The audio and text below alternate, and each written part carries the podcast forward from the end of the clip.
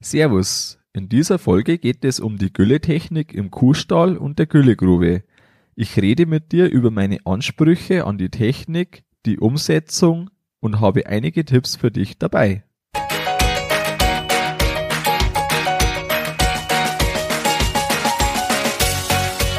Herzlich willkommen beim Kuhstallbau und Umbau Podcast.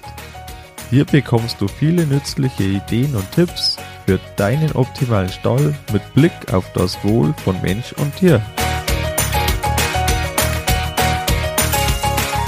Schön, dass du da bist. Ich bin Gusti Spötzl und ich unterstütze Milchkuhhalter, die richtigen Entscheidungen für ihren Stallbau oder Umbau zu treffen und eine für sich optimale Lösung zu finden, ohne jemals schon einen Stall geplant und gebaut haben zu müssen. Hallo in der heutigen Folge. Wie gewohnt gibt's zum Schluss Neuigkeiten von unserem Stallbau und jetzt widmen wir uns der Gülletechnik. Die Gülle muss laufen. Deshalb ist von vornherein muss das so gebaut sein, dass dem nix im Weg steht. Ohne Gülletechnik kommt mein Milchviehstall genauso wenig aus wie ohne Melktechnik. Im ersten Teil der Folge geht's um die Technik vom Stall zur Grube und dann die Technik für die Güllegrube. Vorher der Sponsor der heutigen Folge. Diese Folge wird unterstützt von der Firma Lothar Becker Agrartechnik GmbH. In unserem neuen Stall und in der Güllegrube ist die Gülletechnik von der Firma Becker geliefert und montiert worden. Für mich war das gute Preis-Leistungsverhältnis und die problemlose Ausführung meiner Sonderwünsche neben guter Beratung entscheidend. Die Montage klappte sehr gut. Die Terminabstimmung war einfach und hat auch unter Corona-Bedingungen gut geklappt. Im Angebot der Firma Becker ist die ganze Palette an Gülletechnik wie Separatoren, Pumpen, Rührwerke und Leitungsbau nach WHG und AWSV für landwirtschaftliche Betriebe und Biogasanlagen. Im Onlineshop gülleparts.de gibt's viele Gülleteile zu fairen Konditionen. Hast du Interesse am Angebot, besuche die Homepage www.becker-sessen.de und direkt Kontakt auf. Man braucht auf jeden Fall einmal eine zuverlässige Technik. Die soll möglichst wenig Arbeit machen. Gerade die regelmäßige Arbeit soll einfach ganz minimal sein, was man mit so einer Technik hat. Und die Technik muss verschiedene Anforderungen erfüllen. Die Anfangsgedanken, die ich hatte, als wir ja so vor dem Kauf oder eigentlich noch in der Planung vom Stallbau waren, das war so, ja, entweder lässt man jetzt die Gülle direkt in die Grube laufen. Das hätte bedeutet, man muss die Grube so tief bauen, dass das funktioniert, was ja von der AWSV ohne Leckageerkennung relativ äh, schwierig ist, dass das so funktioniert. Und ähm, ja, somit, wenn man jetzt da eine sechs Meter tiefe Grube baut, die noch tiefer sein muss, dann auch entsprechend, da ist man dann schon beim ordentlichen Loch. Und was das natürlich Vorteile hätte, dass man da keine äh, Befüllpumpe braucht dafür. Dafür braucht man aber wahrscheinlich eine Entnahmepumpe, wenn sich's vom Gelände nicht anders äh, rausgeht, weil er auch nicht äh, mal für Pumpfass ist das einfach äh, denkbar, dass man sechs Meter hochsaugt. Äh, 4 Meter Grube ist verhältnismäßig teurer und braucht äh, mehr Platz, als jetzt halt beim gleichen Lagerraum eine 6 Meter Grube braucht. Von dem her ist das für mich eigentlich eher ein bisschen weggefallen. Und ähm, wenn man jetzt sagt, der Pumpe in der kleinen Vorgrube, die hatte auch noch die Möglichkeit, dass man einen Querkanal spült.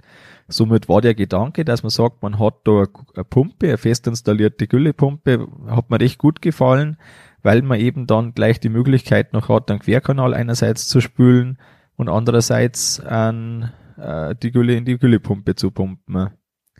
Wenn man dann mit den Vertretern genauer spricht über sein Vorhaben, da kommen äh, schon oft einmal auch gegensätzliche Aussagen.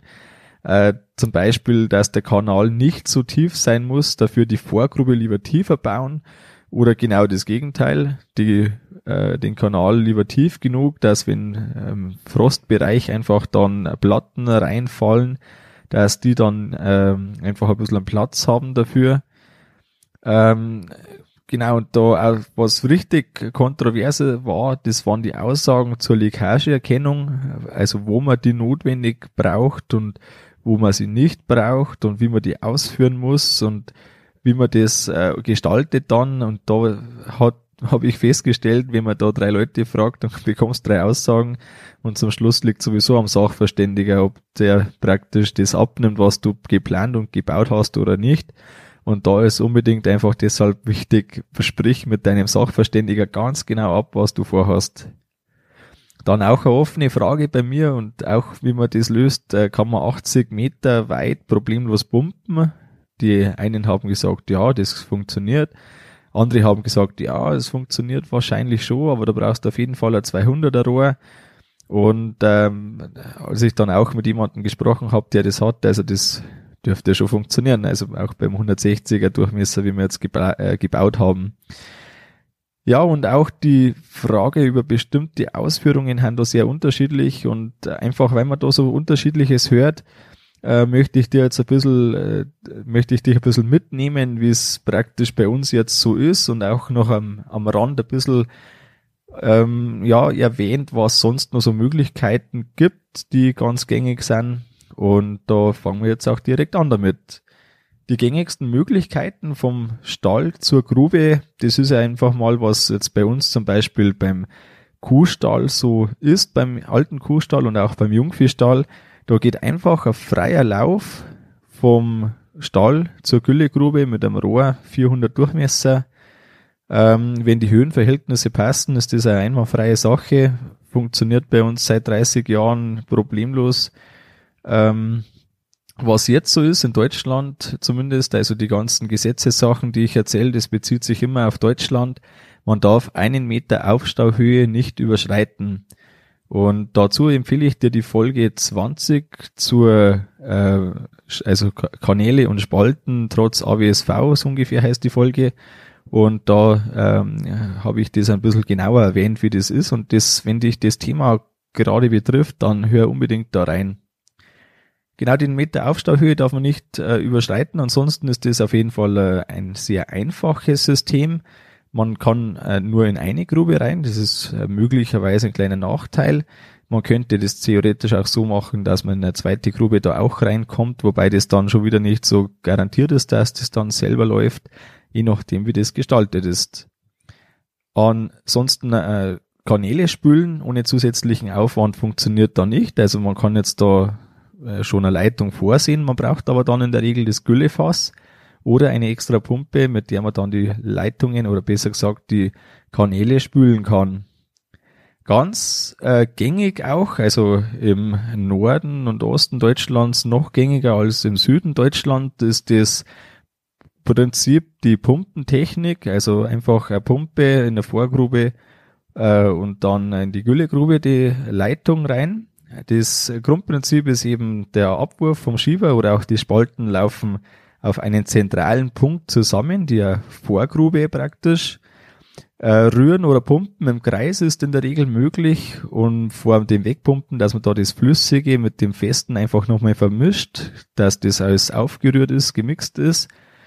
Und in der Regel kommt da Kreiselpumpe zum Einsatz und fördert die Pumpe, die, äh, fördert die Gülle weg. Bei uns im neuen Stall kommt eine Langwellenpumpe mit Obeneinzug zum Einsatz. Ein Obeneinzug deshalb, weil oft Batzen aus der Einstreu oder vom Futterrest dabei sind. Diese werden damit angezogen und zerstört und somit lässt sich die Gülle besser pumpen. Die Langwellenpumpe ist bei uns möglich. Wir haben nach oben genug Platz und der Motor stört bei uns da an der Stelle, wo er da raussteht. Der Langwellenpumpe hat er die Eigenschaft, dass der Motor oben raussteht beim Loch sozusagen. Ähm, wir haben den Platz dafür, das ist somit auch einfach gut möglich dann. Und äh, ansonsten, also eine Langwellenpumpe ist recht robust, erzeugt äh, bis zu vier Bar, durch den Obeneinzug etwas mehr als der Unteneinzug. In einer Halterung ist das Ganze so gemacht mit einer Führungsschiene, dass auch wenn jetzt irgendwie Verstopfung oder Erwartung fällig ist, dass man das ganz einfach nach oben rausziehen kann. Da ist einfach unten so ja, der Abgang ist eine Platte und äh, das fest installierte ist auch eine Platte und die, wenn aufeinander fahren, nachher sind somit die äh, Löcher, die, die Leitung ist dann somit vollständig und dann äh, geht es und somit kann man eben aus der Gülle die Pumpe locker rausziehen. Wir haben da einen festen Kettenzug geplant, der genau da drüber fest platziert ist. Und so kann man das einfach, wenn da etwas, ja, Heiligabend ist recht beliebt oder irgendwelche Feiertage, Sonntage, da ist da einfach das da passiert und dann äh, möchten wir doch schnell handeln können. Eine Tauchpumpe wäre auch möglich gewesen, dass man da reinsetzt. Das ist aber eher teurer als eine Langwellenpumpe und eine Tauchpumpe sollte einen Meter Füllstand wegen der Kühlung haben. Bei uns ist jetzt das so, dass wir so ja, ungefähr 35 Zentimeter Gülle ständig drin haben werden, technisch bedingt. Und einen Meter Aufstauhöhe darf man haben, also hat man doch immerhin einen Puffer von irgendwo so ja, 60, 65 Zentimeter, was man da eben äh, hat, bis die Pumpe wieder wegpumpen muss. Die Steuerung der Pumpe, das macht man über äh, Zeitsteuerung und einen Sanftanlauf. Also das ist so, dass wir die Pumpe einschalten, wir stellen eine Zeit ein, das wird der Erfahrungswert, wie lang das die Pumpe pumpen soll. Und wenn die Zeit abgelaufen ist, schaltet sich die Pumpe selbstständig ab. Wenn man äh, keinen Sichtkontakt zur Güllegrube herstellen kann, also wenn es einfach irgendwie örtlich nicht möglich ist, dann braucht man bei der Güllegrube einen Überfüllschutz. Wir haben an sich Kontakt, deswegen, deswegen können wir uns das sparen. Beim äh, Behälter für einen Separator, wir haben am anderen Ende vom Stall einen Behälter, von dem der Separator später die Gülle raussaugt. Von dort aus ähm, machen wir das so mit einer Schwimmersteuerung. Das heißt, äh, wenn wir da auf Separieren gestellt haben, dann steuert die Schwimmersteuerung oder die Schwimmerschaltung die Pumpe und wenn die Gülle braucht, dann schickt der Gülle hinter und wenn nicht, dann ist die Pumpe eben auf Stillstand. Und dazu auch noch gleich ein bisschen mehr, wenn es um die Verteilung geht. Vorher noch die Leitungen. Leitungen müssen so verlegt sein, dass die Gülle so weit zurückfließen kann, dass auch beim starken Frost nichts einfriert. Das bedeutet also, dass man zur Grube hin vom Niveau her tiefer mit dem, äh, mit der Vorgrube sein soll oder muss, um dann zur Güllegrube anzusteigen und wenn man die Pumpe ausschaltet, dann kann die Gülle noch etwas zurückfließen und somit ist in dem Bereich oberhalb, also wo die Frostgefahr besteht, keine Gülle und somit auch kein Problem. Die Leckagefolie muss außerhalb vom Stall dabei sein. Das ist jetzt halt äh, Sachstand, so wie mir der Kenntnisstand vorliegt. Aber wie schon vorher erwähnt, sowas sprichst, sprichst du unbedingt mit deinem Sachverständigen ab, wie der das genau haben möchte.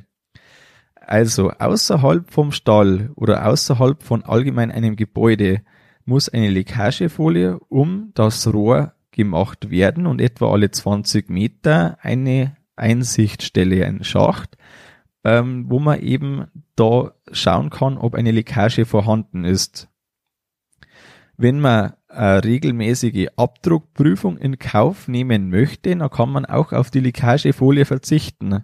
Man muss dann aber, ich glaube nach drei Jahren und alle zwölf Jahre dann im Anschluss eine Druckprüfung machen und die wollte ich nicht und wir haben deshalb eine Leckagefolie drum gelegt und bei uns hat sich das mit Schacht und Co. so ergeben, dass wir ähm, ja praktisch keinen Zusatzaufwand nicht hatten, abgesehen von der Leckagefolie und der ist ja doch überschaubar. Es ist auch meine Empfehlung, wenn man sowas macht im Außenbereich, leg einfach eine Leckagefolie rum, schau, dass du irgendwo einen Schacht platzierst, wenn das möglich ist, an dem äh, die Leckage sichtbar wäre, wo man runtersteigen kann am besten oder zumindest Einsicht hat und somit sparst du dir die regelmäßige Druckprüfung, weil da hat wirklich keiner Lust drauf. Es wird vom Material her in der Regel PVC geklebt oder PE geschweißt angeboten. Ähm, hier musst du wissen, PVC ist deutlich günstiger und ähm, PE ist etwas stabiler. Wenn man jetzt irgendwie Ansprüche hat, wo man sagt, ja, ich weiß auch nicht, irgendwie habe ich da kein so ein gutes Gefühl, warum auch immer. Ähm, PE ist hier auf jeden Fall stabiler. PE hat auch den Vorteil, dass es äh, UV-beständig ist. PVC ist nicht komplett UV-beständig. Da kann mit der Zeit an der Stelle, wo das auf der, wo die Sonne hin kann, da wird es erst weiß und irgendwann äh, kann es auch brüchig werden. Ähm, ja, was auch noch wichtig ist für dich zu wissen, es gibt äh, unterschiedliche Firmen mit unterschiedlichen Philosophien und es gibt Firmen, die haben sehr hohe Preise für die Rohre. Wenn man um die Technik spricht, da sind die Preise gar nicht so weit auseinander und ich habe das erlebt, dass bei speziell einer Firma die Rohre doppelt so teuer waren, etwa als bei den anderen. Wir hatten äh, 200 Meter Rohre, etwa, die wir jetzt da verlegt haben und da macht es dann natürlich brutal viel aus. Und deshalb mein Tipp, hol mehrere Angebote ein, hat den Vorteil, dass du auch mit mehreren Vertretern ins Gespräch kommst und so vielleicht äh, dein Projekt noch ein bisschen besser wird, weil irgendwelche Ideen kommen, die du vorher alleine nicht hattest. Zur Leitungsgröße, wir haben 160 Millimeter gewählt, ähm, hat mehr Widerstand als sonst noch übliche 200 Millimeter Rohre, ähm, reicht aber normalerweise schon aus. Man hat vielleicht etwas höhere Pumpzeiten. Wichtig zu wissen ist, dass 30 oder 45 Grad Bogen, Bögen immer bevorzugt werden von 90 Grad Bögen und Bögen sind aber immer noch besser als Winkel. Es gibt bei denen einfach so Winkel, ähm, da, äh, ja, muss man sich vorstellen, da geht das eine rein, das andere direkt weg. Das ist einfach ein scharfes Eck sozusagen. Wenn man sich jetzt vorstellt, man fährt mit dem Auto, äh, wenn man jetzt da in irgendeiner Einfahrt äh, abbiegen muss, da ist das einfach, äh, muss man sehr langsam fahren, dass das überhaupt geht, dass man da reinkommt und nicht irgendwie anfährt oder so. Und so muss man sich das beim der Gülle ein bisschen auch vorstellen. Äh, wenn man jetzt da einfach eine langgezogene Kurve hat, da kann man deutlich schneller fahren und so muss man sich das eben bei der Gülle vorstellen. Die kann dann einfach viel schneller unterwegs sein, wird viel weniger gebremst. Deshalb lieber 30 Grad, 45 Grad wählen, wenn es möglich ist. Wenn man vielleicht irgendwo drüber muss oder so, geht man halt mit einem 45 Grad Winkel hin, geht schräg rauf und dann wieder mit dem nächsten 45 Grad Winkel gerade weiter. Und äh, genau, wenn man doch 90 Grad machen muss, muss, nimmt man Bogen und nicht einen Winkel. Der Unterschied, den du so im Hinterkopf noch behalten kannst, ist noch zwischen Hebeleitung und Druckleitung, und zwar speziell bei der Dichtheitsprüfung und bei der Ausführung der Leckageerkennung. Zur Behälterfüllung würde ich immer über die Wand gehen. Dann gibt es nämlich kein Risiko, dass die Gülle zurücklaufen kann dann ist man auch in der Definition bei der Hebeleitung und es reicht eine etwas einfachere Druckprüfung, die mit Sicherheit völlig ausreicht, die gleichzeitig aber einfach auch äh, von manchen zu machen ist, von Firmen, die das anbieten, die eine Druckleitung gar nicht abdrucken dürfen. Das ist nämlich dann auch noch teurer unter Umständen. Kommen wir jetzt zur Verteilung im nächsten Punkt. Und zwar ist es so, wir haben zwischen Vorgrube und dem Löschwasserbehälter, den ich in den vergangenen Folgen schon mal erwähnt habe, haben wir einen Verteilerkeller gebaut. Das würde ich sofort wieder so machen. Das ist wirklich empfehlenswert. Nämlich ist es so, dass hier die ganzen Leitungen vom ganzen Stall zusammenlaufen. Also sowohl die nach hinten gehen, als auch in den Stall direkt reingehen und auch die ganzen Gülleleitungen laufen da zusammen. Durch das, dass das direkt neben der Vorgrube ist, pumpt die Güllepumpe, die in der Vorgrube steht, einfach in den Verteilerkeller rein. Also nicht direkt, sondern natürlich in der Leitung. Und in der, also da geht von der Güllepumpe in den Verteiler eine Leitung. Von da aus kann ich wählen, ob ich von der Vorgrube zur alten oder zur neuen Güllegrube äh, die Gülle pumpen möchte oder ich möchte einen Querkanal spülen oder ich möchte zu dem Behälter, aus dem der Separator später die Gülle saugt, um dann die Gülle zu separieren. Also diese vier Einstellungen kann ich im, äh, in dem Keller, in dem Verteilerkeller wählen. Ich kann dann weiter vom Behälter, der dann unterm Separator ist. Das ist noch so ein kleiner Behälter mit ein paar Kubikmeter. Von dem aus, da steht eine eigene Pumpe drin. Da kann ich dann auch wieder in den Verteiler pumpen und dann wählen, ob ich zur alten oder zur neuen Güllegrube pumpen möchte oder ob ich den Querkanal spülen möchte. Und somit habe ich dann praktisch äh, jedes, ja, jede Möglichkeit, die Sinn macht zur Auswahl anhand verschiedener Stellungen der Schieber. Und ähm, damit habe ich noch einen weiteren Vorteil, nämlich ist die Trennung von Dünngülle und dicker Gülle in zwei Behälter möglich. Und wenn man jetzt hier an die Schleppschuhausbringung denkt, dann ist das ja ein Riesenvorteil, wenn man die dünne Gülle auf die Wiesen fahren kann mit Schleppschuh und die dicke Gülle auf den Acker. Ähm, was auch noch Tatsache ist, wenn jetzt der Querkanal irgendwie zu dicke Gülle hat, dann kann ich anstelle von Wasser, das ja dann zusätzliche Ausbringmengen mit sich führt, kann ich hergehen und die Dünngülle in den Querkanal mit reinspülen und habe somit eine leichter zu äh, rührende Gülle und somit habe ich da eine fließfähigere Gülle, die auch dann wieder in die jeweiligen Behältnisse gepumpt werden kann, wo ich das hinhaben möchte. Wir nutzen, äh, wenn ich sage alte Güllegrube, nutzen wir die 600 Kubikmeter Grube vom Jungvieh. Vom Jungvieh aus kann ich das nicht trennen, was da reinläuft. Da müsste ich wirklich vorher einen Schieber zumachen und die Gülle dann fahren, wenn ich die woanders brauche, zum Beispiel zum Separieren. Das ist jetzt nicht angedacht, wobei die Menge, die von Jungvieh kommt, das ist ja verhältnismäßig niedrig und ich habe zumindest dann, denke ich so, äh, weniger Streifenbildung im Grünland, als das ansonsten der Fall wäre. Vielleicht noch ein, ein, zwei Tipps so zum Abschluss jetzt von dem Bereich. Wenn du mehrere Behälter beschicken möchtest, dann empfiehlt sich eben wirklich so ein Verteilerkeller. Oft werden Schächte außerhalb gesetzt und drei Wegeschieber eingebaut, die sind dann von oben zu bedienen, aber da ist natürlich immer so Feuchtigkeit drin und, und schnell mal Dreck drin. So ganz, ähm, ja, so ganz glücklich bin ich über so eine Lösung oder wäre ich über eine so eine Lösung nicht. Wenn der Schieber und oder auch die Rührdüse dann direkt bei der Pumpe ist, dann ist das erstmal das einfachste Prinzip, das man so machen kann. Ähm, man hat halt da in der Regel nur zwei Wege zur Auswahl. Und wenn man jetzt da mehr Wege braucht oder haben möchte, dann kann, könnte man das natürlich schon so machen, dass die Schieber in der Gülle drin sind, in der Vorgrube dann auch. Ist halt eine Frage ein bisschen der Haltbarkeit. Ähm, vielleicht noch zu den Schiebern, die wir bei unserem Verteiler eingebaut haben. Wir haben jetzt Messingschieber gewählt, die sind deutlich günstiger als alternative Edelstahlschieber und die gehen tendenziell eher leichter zu öffnen und zu schließen und sind aber von der Haltbarkeit äh, ja nicht die Qualität, wie jetzt ein Edelstahlschieber wäre. Inwieweit dann das für uns noch zum Nachteil wird, wenn wir jetzt da wirklich mal Schieber wechseln müssen, das weiß ich jetzt noch nicht. An sich kommt man wirklich gut dran, muss halt da einmal irgendwie dann äh, ja die Gülle dann auffangen und wegbringen, wenn man da das öffnen muss.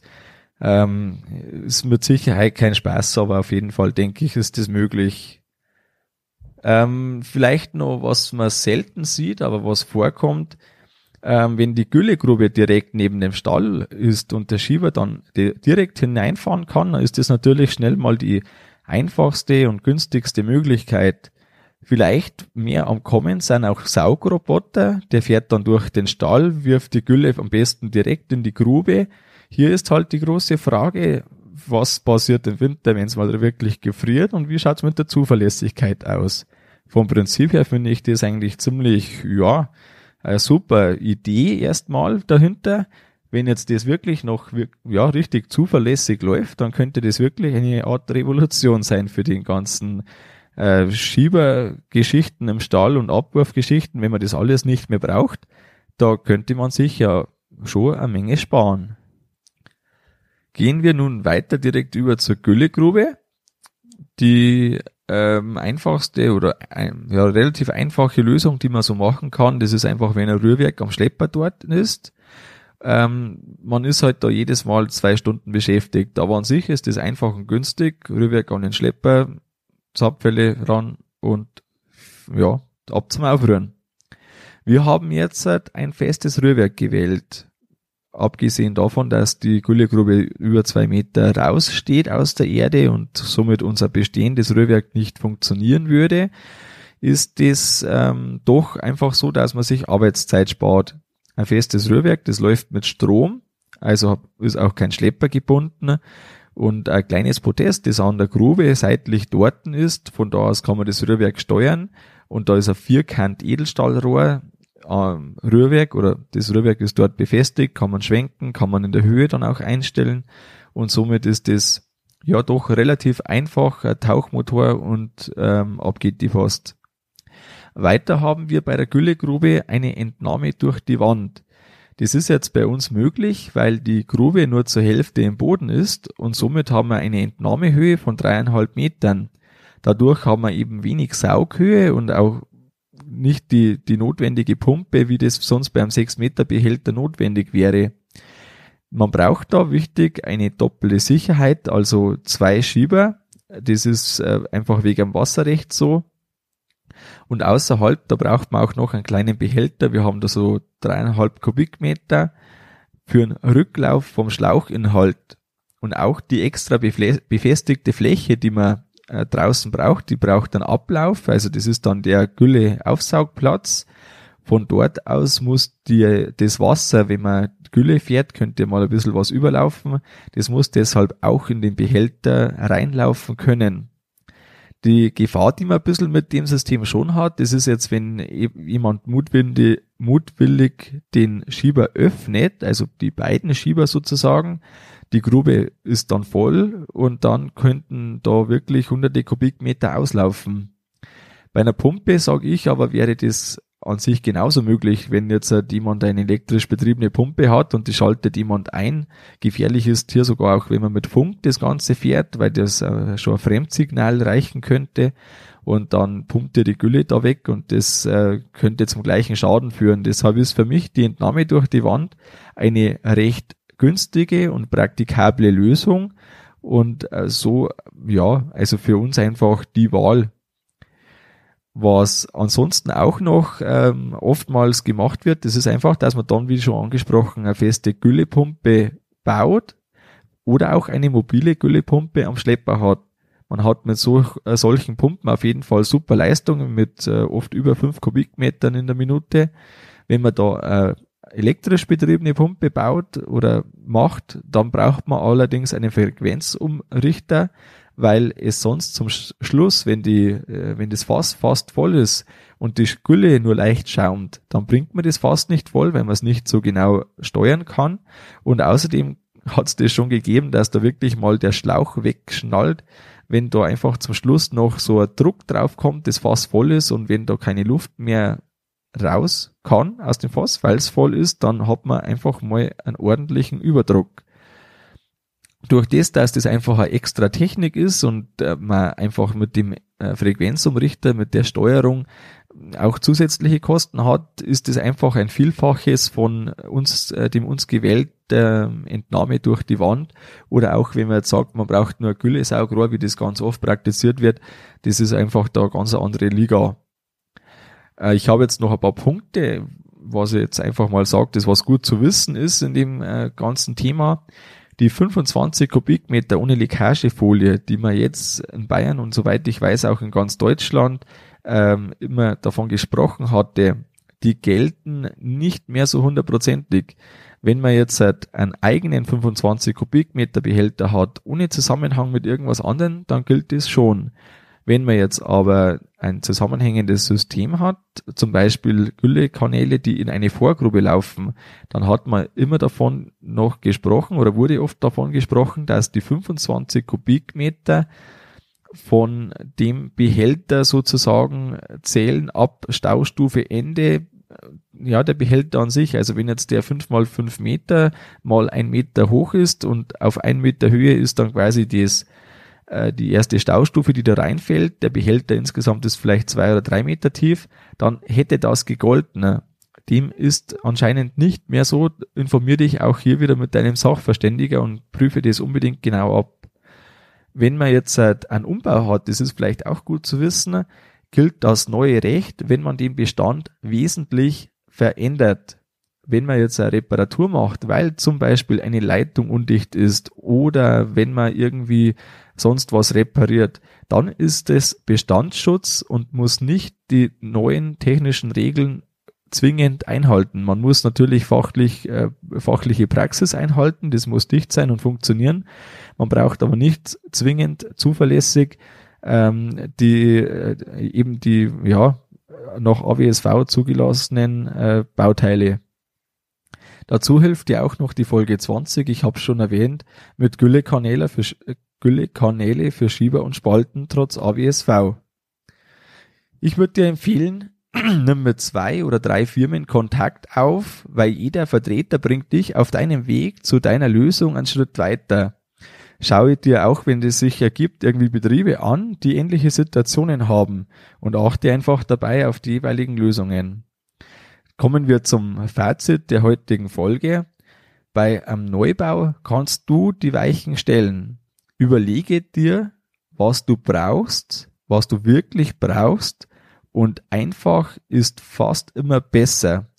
Aber das System muss laufen und baue es einfach unbedingt so praktikabel und zeitsparend wie möglich. Was gibt's Neues von unserem Stallbau? Der Fliesenleger ist im Endspurt. Die Wände sind fast fertig und die Böden, oder, nein, die Wände sind komplett fertig und die Böden sind fast fertig.